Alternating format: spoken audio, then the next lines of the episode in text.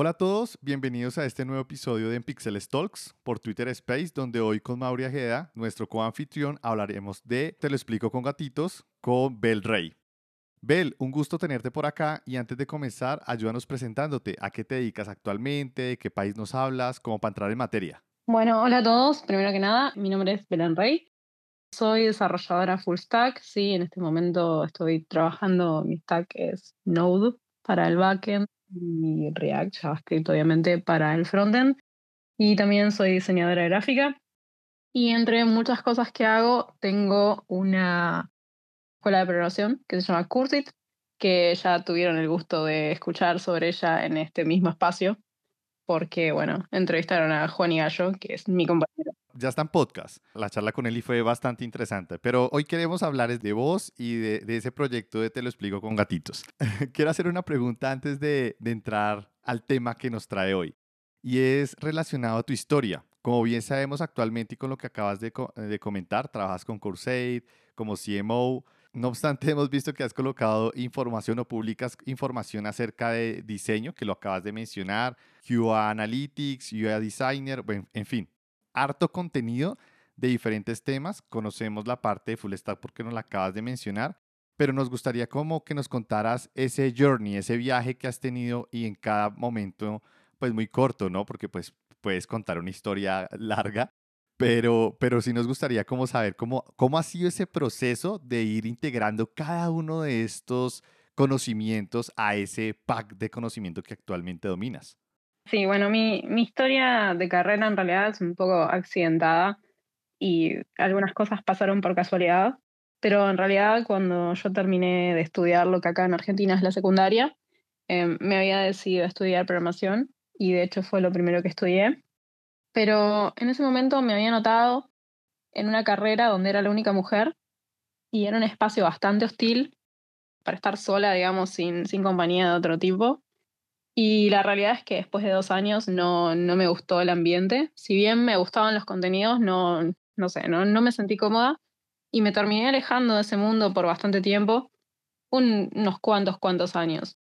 Pero durante el tiempo que estuve cursando esta carrera, me encontré con mi primer trabajo, que fue este, este trabajo de QA que, que mencionas.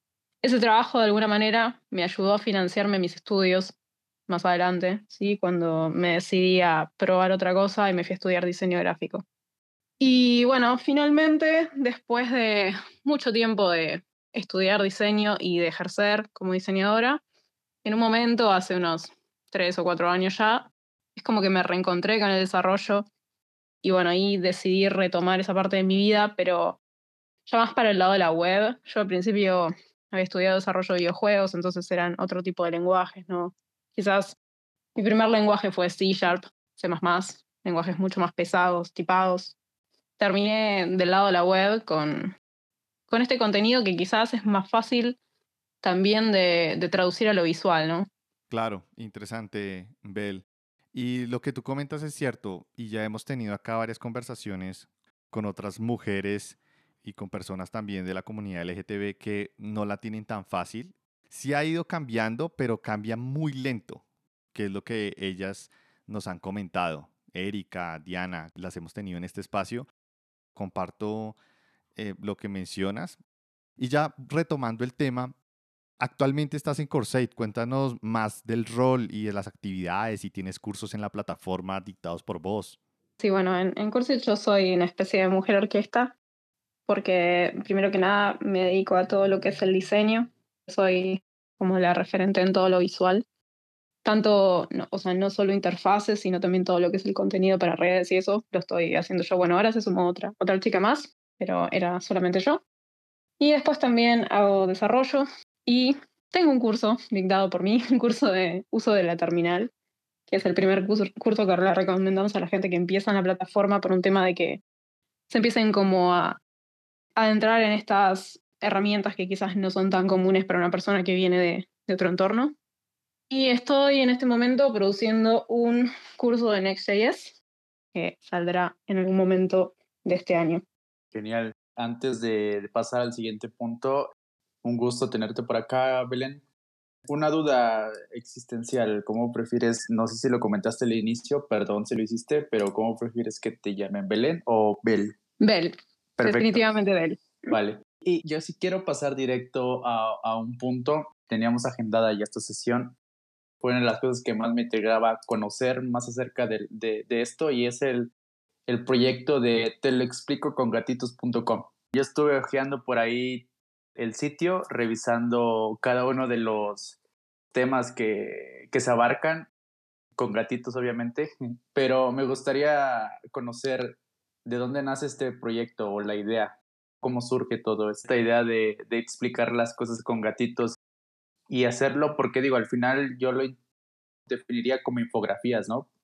Y, y, entonces sí, saber un poco más acerca de cómo es que nació esta idea de, de crear, te lo explico con gatitos. La idea de hacer infografías con, con información de algún tipo es algo que, que, bueno, viene un poco de la carrera de diseño, ¿no? Esto de comunicar desde la imagen. Y es algo que siempre me llamó la atención porque creo que particularmente en el ámbito de sistemas, la información suele ser muy dura y muy de libro. Y la realidad es que hay gente que aprende de otras maneras. No todos aprendemos con el mismo estímulo. Algunas personas recuerdan mejor con un estímulo sonoro, otras con un estímulo visual bueno, otras obviamente estudiando teoría de un libro. Entonces, me parece que está bueno tener como diferentes recursos a los que uno pueda llegar para estos tipos diferentes de gente. Entonces, esto un poco se mezcló al principio de la cuarentena acá en Argentina, que fue hace un año. Lo que, lo que empezó a pasar es que todo el mundo empezó a hacer contenido de pronto y este contenido estaba muy enfocado en cómo era trabajar desde casa si nunca habías trabajado remoto. A mí me parecía que el contenido era bien intencionado, el que yo solía ver.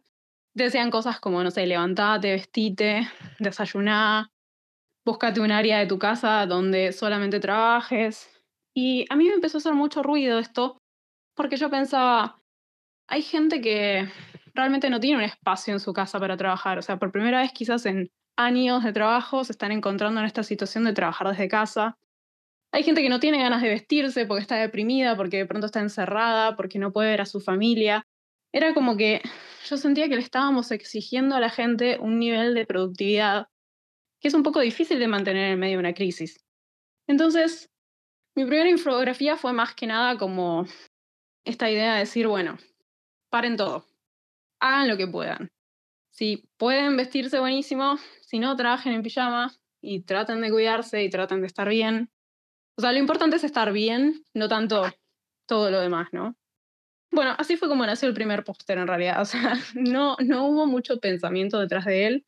Fue más que nada como una reacción a este contenido que yo veía por todos lados y, no sé, como que sentía que tenía que hacer otra perspectiva de lo mismo. Entiendo, de hecho, lo vi ahí un punto importante que decía, por encima de todo, no te olvides de, de hacer como que el corte, ¿no? A la hora indicada. De hecho, en lo particular me identifique porque es algo que me cuesta. Pero ya veo, básicamente, digamos, comenzaste con ese y a partir de, de él te diste cuenta de la reacción que generó. Lo que empezó a pasar es que la gente empezó a reaccionar a eso de una manera que yo no me imaginaba que iba a pasar. Claro, claro. Yo creo que esos proyectos que no, no requieren de tanta planeación y se construyen de forma orgánica, al final terminan teniendo mejor audiencia y recibimiento por parte de los, de los readers acá en Twitter, porque como que se siente fresco, como que no hay, de nuevo, no hay tanto marketing, no hay publicidad, como que nace de forma orgánica, como que la gente se engancha y pues puede participar, es fácil de digerir. Creo que a, mí en lo personal me gusta.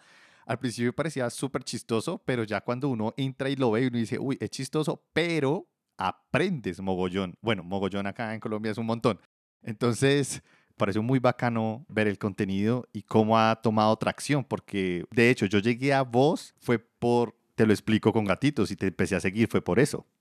Sí, es, es una locura. Yo creo que, que, bueno, que impactó mucho también por esto que decía antes. Quizás hay mucha gente que siente que, que sistemas y que todo lo que es tecnología y programación son cosas muy de lo académico, muy de lo teórico, que sí lo son. Obviamente hay muchísima teoría y hay muchísimos conceptos que hay que aprender pero eso no necesariamente significa que estudiarlo tenga que ser aburrido o que solamente tenga que ser para gente que es, no sé, una genia estudiando. Creo que la idea de todo esto es siempre hacer el contenido más accesible para que otros públicos se puedan acercar a él también, no solo las personas que se sienten de por sí atraídas a lo académico.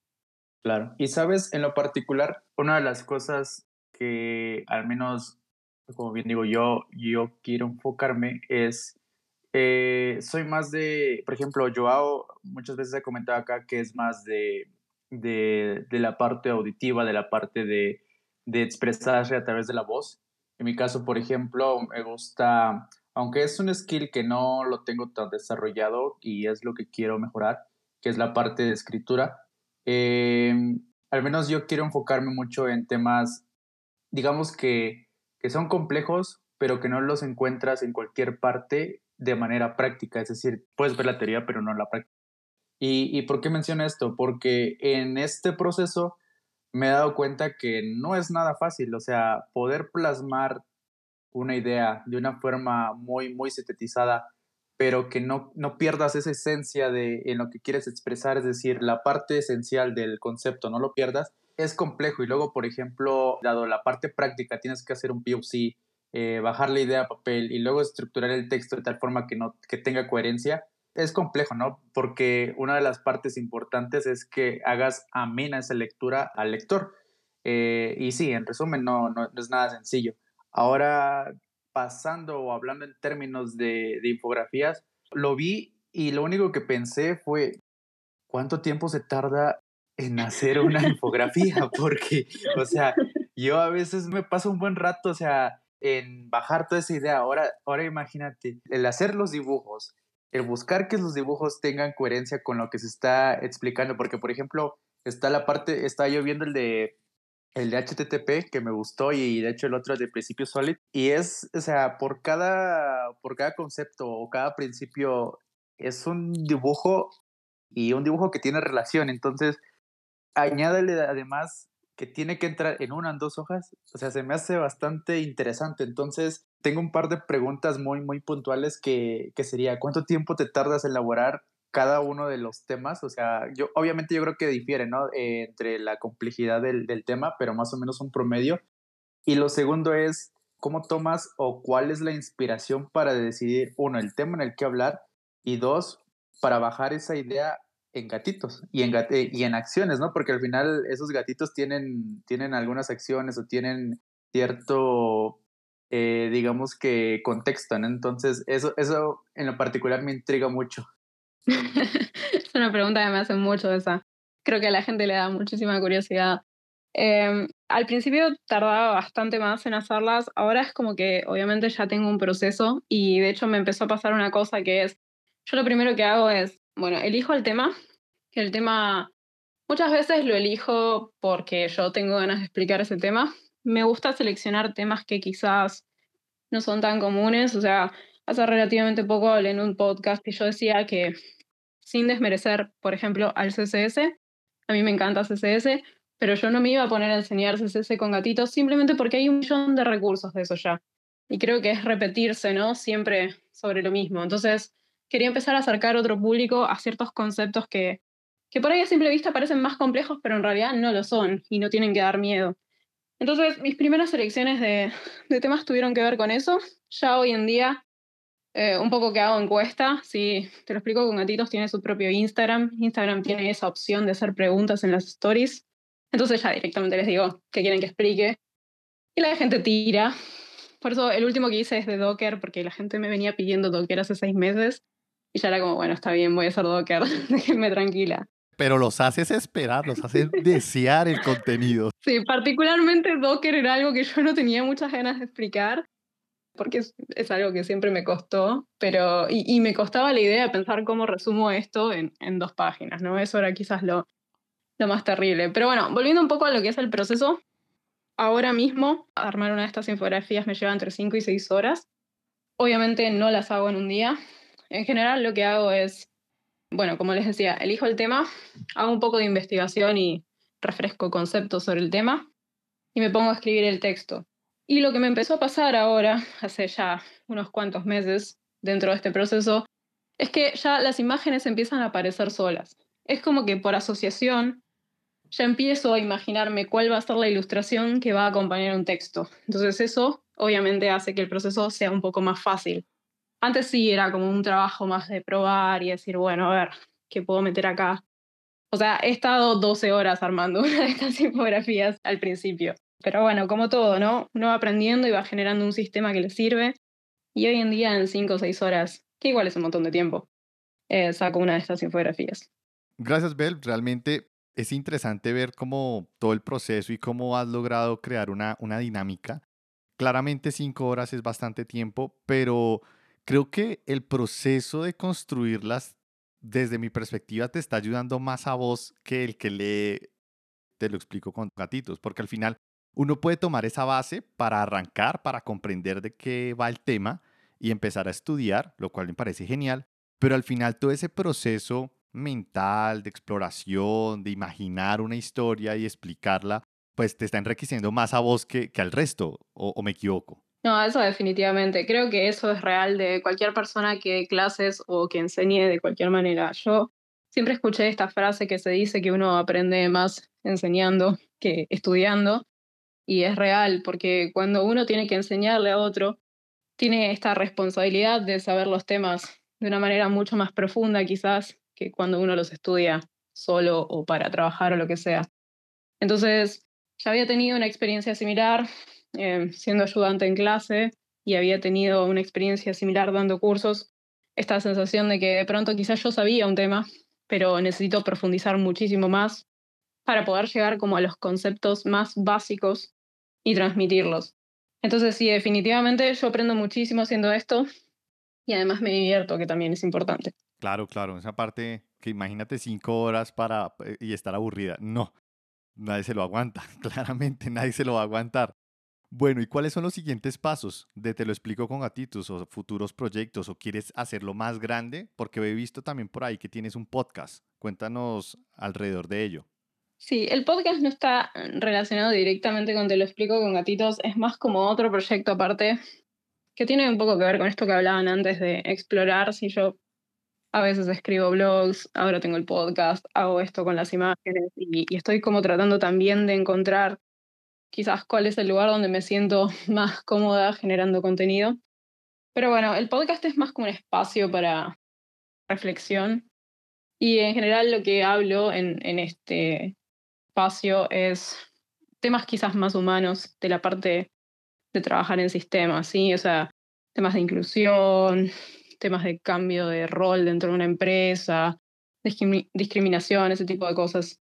Que quizás es un público más acotado el que tienen los gatitos, pero bueno, también es, es una cosa que me interesaba explorar de alguna manera. Estupendo, Bel, muchas gracias. Y sabes, antes de pasar a la siguiente sección, me gustaría saber qué consejos o tips te hubiera gustado recibir antes de empezar a crear contenido.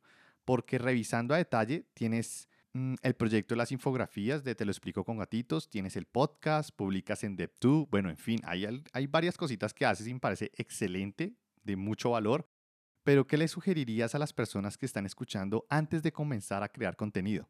Bueno, primero que nada, algo que me hubiese gustado es empezar a hacerlo muchísimo antes. Creo que siempre estaba esperando este momento donde me iba a iluminar, iba a tener todo claro y me iba a sentir súper segura de hacerlo. Y la realidad es que creo que salvo algunas personas que son muy afortunadas, nadie se siente seguro cuando empieza a generar contenido. Y la realidad es que hay que saber, y esto es muy importante, creo que es quizás lo más importante, hay que saber que uno puede hacer el contenido con la mejor onda y todas las ganas, y siempre va a haber alguien a quien no le va a gustar. Y eso está bien, porque el contenido que hacemos no le tiene que gustar a todo el mundo. O sea, yo al principio cuando hacía los gatitos, recibí muchas críticas porque me decían que no podía tratar temas tan serios de una forma eh, no seria. Y a mí me daba risa porque era, no son temas tan serios. Yo vi varias discusiones porque eres, eres muy rajatabla. Bueno, acá en Colombia se le dice rajatabla a una persona que es muy estricta con una forma de pensar y está bien cuando uno lo comparte y sabe que es de una forma correcta que lo hace. Entonces, eres muy rajatabla el tema cuando alguien te ataca realmente, tú una vez publicas y me gusta, yo como que soy like, like, like.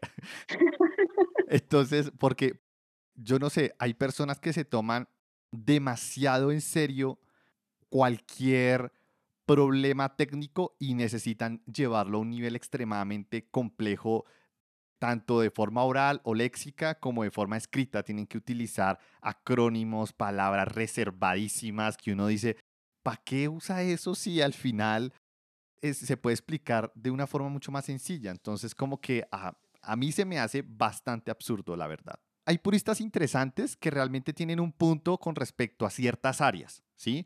Porque hay cierta, por ejemplo, las áreas de seguridad, uno dice, Puede que a uno se lo expliquen de una forma muy sencilla, pero hay que implementarlas por temas de seguridad, que hemos visto un montón de huecos de seguridad y robo de información. Entonces, hasta cierto punto, creo que lo tolero, pero ya a ese punto de atacar a alguien por querer explicar un tema más sencillo para comenzar, me parece ahí sí un absurdo. Eso es ridículo y, realmente yo tengo cero tolerancia a ese tipo de cosas. Porque creo que, bueno, justamente, o sea, es contenido que es gratuito y está en Internet, y la Internet está llena de otro tipo de contenido. Entonces, que cada uno sea feliz consumiendo lo que, lo que le parezca consumir y listo. ¿Por qué meterse en lo que consumen los demás, no? Y bueno, y después, otra gente que por ahí viene y la crítica es, bueno, pero no sé, nadie va a salir ingeniero por, por leer infografías. Y es como, no, y nadie va a salir ingeniero por leer un libro, ni nadie va a salir ingeniero por cursar una materia en la facultad, pero es un conjunto de cosas que uno hace y ese conjunto de cosas tiene que empezar en un lugar y ese lugar es la curiosidad. Y yo creo que a donde apunta este contenido es justamente atraer gente que diga, che, esto existe, se puede estudiar, puede estar bueno. Y después pueden seguir metiéndose con otro contenido que hay montones por todos lados. Em, así que con respecto al contenido, creo que quizás eso es lo más importante. Quizás lo último que me hubiese gustado saber antes de empezar a meterme en esto es que así como hay gente que em, se pone en contra, también hay gente que cuando uno genera contenido te empieza a exigir. A veces va a pasar, o sea, yo no cobro para hacer esto, a veces va a pasar que mi trabajo, mi vida van a tomar precedencia por mi habilidad de, de hacer una infografía y hay semanas que las tengo que cancelar. Y a veces me llegan mensajes como recriminándome, che, pero no salió. Y es como, bueno, paciencia, no sé qué decirles. Hasta cierto punto te ayuda, ¿no? O sea, no en el sentido de que pues, está presionando, sino, digo, al final, como bien comentaste, es contenido gratuito, ¿no? Lo haces en, el tiempo en el que, en el que puedas, pero, eh, por ejemplo, con Joao aquí estamos tratando de hacerlo de lunes a viernes y como que te ayuda en el sentido de la disciplina, ¿no? Porque realmente tratas de, esa constancia al final, pues es disciplina, ¿no? El, estarlo haciendo, el estarte organizando, al final creo que, creo que genera un impacto positivo como uno mismo, entonces...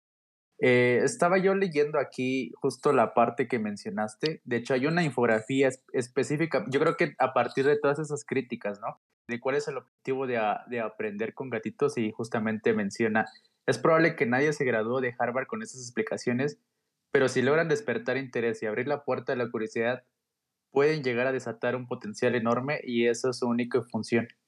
Y concuerdo contigo, y más en estos tiempos donde normalmente las personas solo están scrolleando, solo, solo quieren contenido, por ejemplo TikTok, la, la popularidad de TikTok ha salido por por el hecho de que son videos cortos. Entonces, que dentro de tu ocio te estés, estés scrolleando y de repente te, te encuentras con algo que no conocías, como que es, en efecto, en lo particular me pasa con las historias de Instagram. De repente veo personas que publican esos shots de, de información y lo que provoca, al menos en mí, es lo, anoto o, o, hago un search en Google que quede guardado y ya después busco sobre el tema. Entonces, creo que en lo particular me siento identificado y creo que sí, sí va a tener un, un, eh, un, un efecto positivo a largo plazo. Entonces, te felicito por todo el, el, trabajo. Creo que está muy, muy bien hecho y, y, me gusta. En lo particular me gusta, me gusta mucho. Me quedé aquí este, viendo el, el, la infografía completa. De hecho, estos espacios, en, pues cuando yo envié la solicitud para los Space, porque antes se tocaba llenar un formulario en Google Forms donde uno debía explicar para qué lo iba, para qué iba a usar Space. Entonces como que me eché un carretazo que quería crear un espacio donde poder hablar con, las, con mis followers o con la gente que está siguiendo o intentar hablar con personas que representaran la industria. Bueno, hecho un carretazo larguísimo.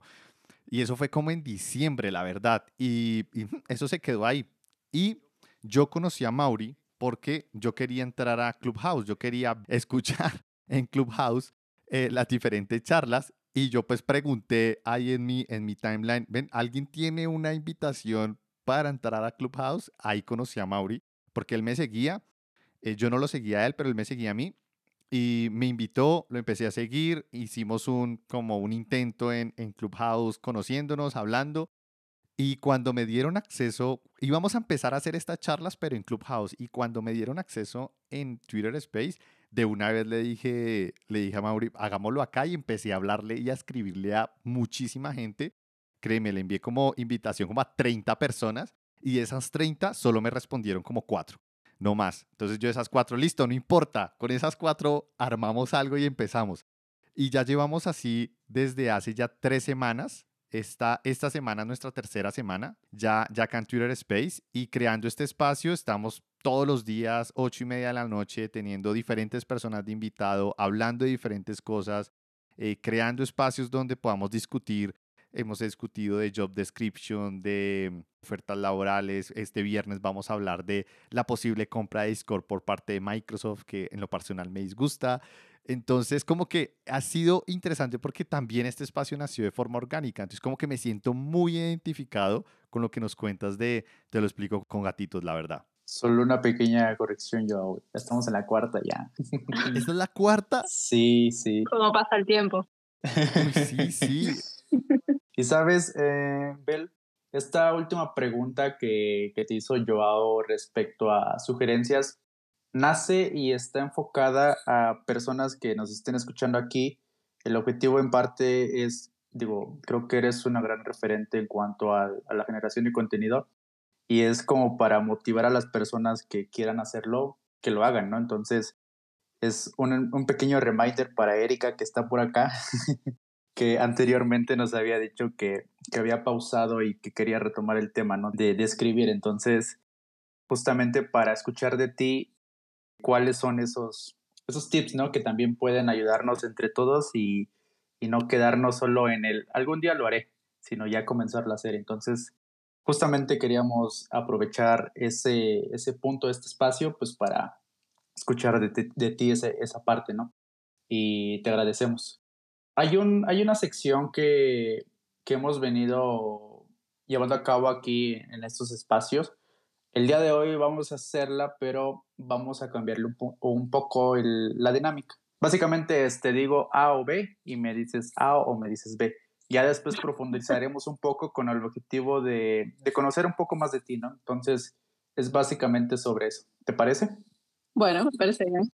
Vale, entonces comencemos. Diseñar, programar o emprender. Emprender. Perfecto. ¿Gatos o perros? Gatos, definitivamente. vale.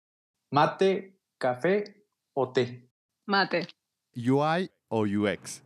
UX. C Sharp, C o JavaScript? C Vamos a empezar a profundizar. De la primera fue diseñar, programar y, y emprender. ¿Por qué emprender? ¿Por qué esas sobre las otras dos?